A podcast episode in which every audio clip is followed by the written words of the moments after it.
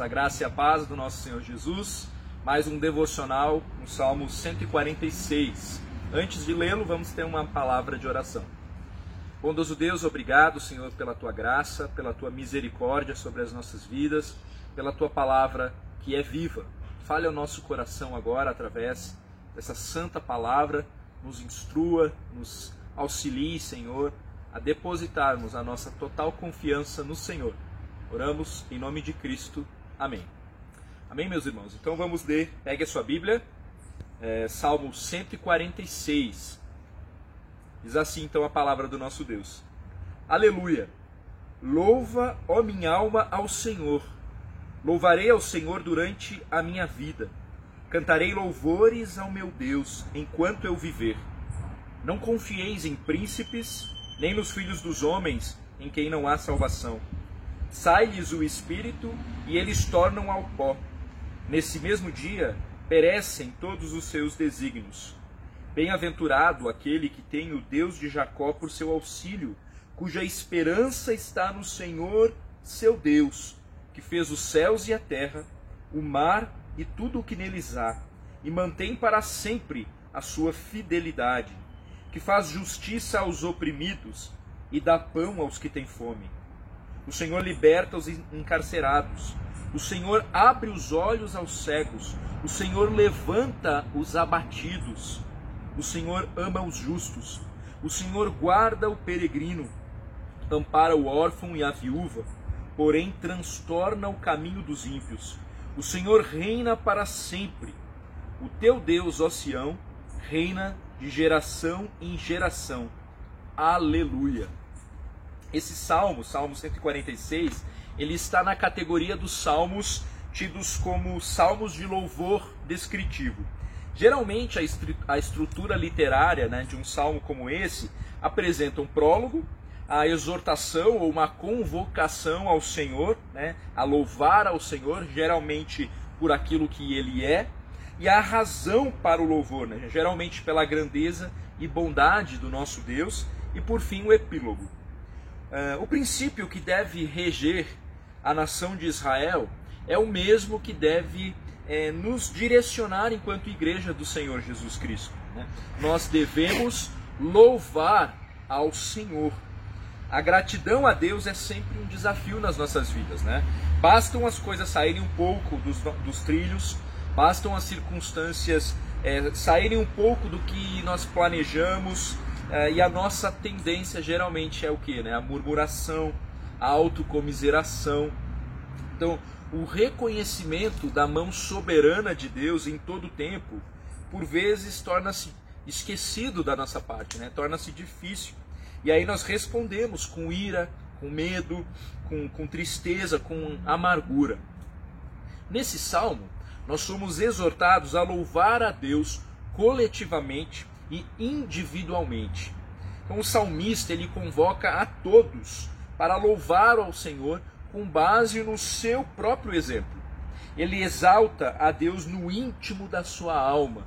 Ali nos versículos 1 a 2 nós vemos isso. Nós devemos fazer o mesmo.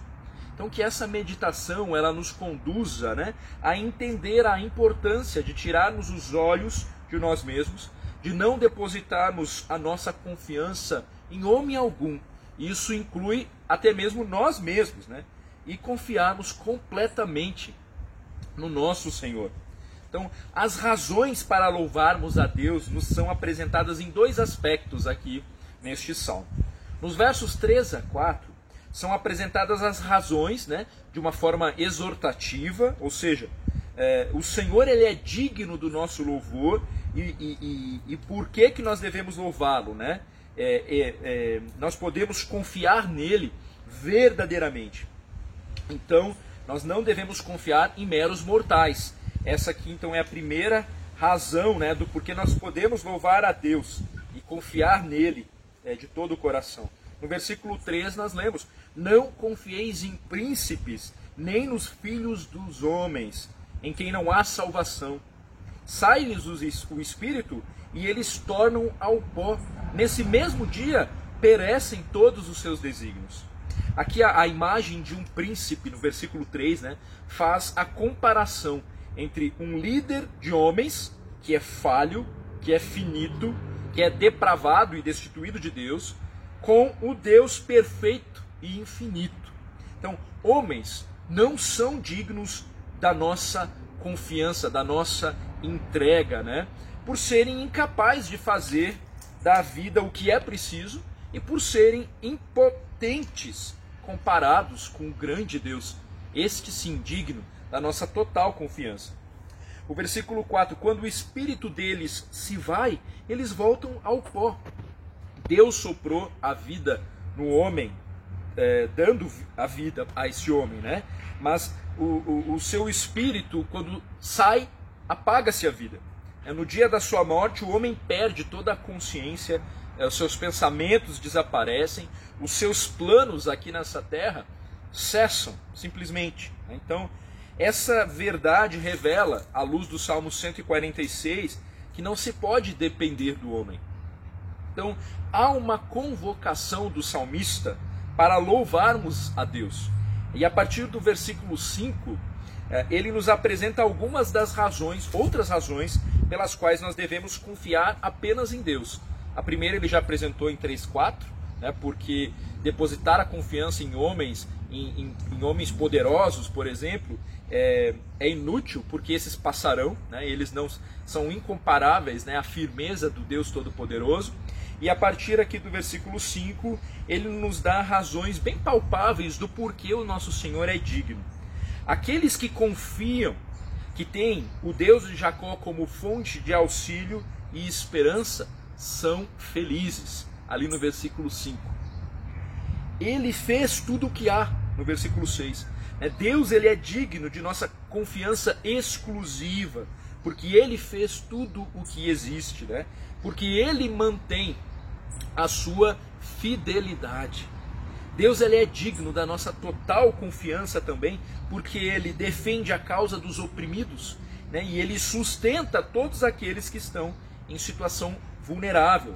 No versículo 7, defende a causa dos oprimidos, dá alimento, liberta os presos, no versículo 8: dá vista aos cegos, levanta os abatidos, protege o estrangeiro, sustém o órfão e a viúva. No versículo 9: Deus é digno da nossa confiança exclusiva, porque Ele ama os justos, versículo 8, e frustra os propósitos dos ímpios, como nós lemos no versículo 9. Então, nesse salmo, o homem ele aparece como o necessitado em todos os aspectos, né? A, a figura do, do oprimido, do, do, faminto, do preso, do cego, do abatido, do órfão, da viúva, né? Refletem isso. Os poderosos que são incapazes de dar livramento e que passam como a névoa, eles também apontam para a figura do homem, do homem necessitado, do homem inútil, em contraste com o rei soberano que cuida, né? é, de forma justa de todos nós. Então, o principal contraste aqui do salmo, é, ele se dá no fato de que o salmista, ele afirma que a despeito dos poderosos desse mundo, no versículo 3 ali, que voltam ao pó, o Senhor, ele reina para sempre, de geração em geração, como nós lemos no versículo 10. E é por isso que ele é digno de nossa total confiança, porque Deus não é como o homem. Né? Ele não é como o homem. O Senhor, ele não dorme. O Senhor, ele não passa. Ele não pode morrer. Né? Ele está atento aos detalhes. É, ele tem um plano soberano. Então nós temos muitos motivos para agradecer ao Senhor, o nosso Deus.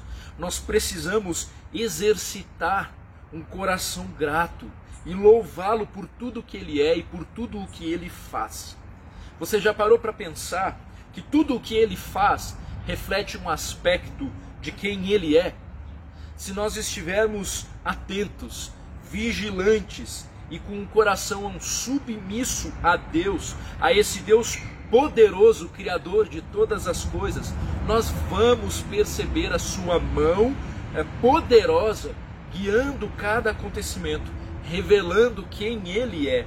E sendo assim, então, nós, os seus filhos, os filhos amados, nós temos muitas razões para bem dizer, para nos alegrarmos, para dar louvor e glória ao nosso Deus. Exercite-se na gratidão, né, que a tua alma louve ao Senhor, que a, tua, que a tua vida seja uma expressão de louvor ao nosso Deus Todo-Poderoso. Ele reina para sempre. Deus, ele é digno de, da nossa total confiança, da nossa confiança exclusiva. É isso que esse salmo aqui está exaltando, enaltecendo aqui. É, resta saber, você confia? Você confia no Senhor Todo-Poderoso? Você o reconhece como o Criador de todas as coisas, o soberano sobre todos os acontecimentos? Então, neste dia, durante toda essa semana, exercite-se na gratidão. Esteja atento aos detalhes dos acontecimentos da sua vida, sejam eles bons, sejam eles ruins, sejam eles ali certificando um planejamento de temor no Senhor, sejam eles uma mudança drástica em tudo que você planejou. Onde está o Senhor em cada acontecimento da sua vida? Se você, com um coração contrito e submisso a esse Deus Todo-Poderoso, se humilhar na presença dele em oração, você irá perceber que ele é digno de nosso total louvor em todo o tempo, em todas as circunstâncias, porque ele tem um propósito soberano sobre todas as coisas, o de dar honra e glória ao próprio nome dele. Você confia?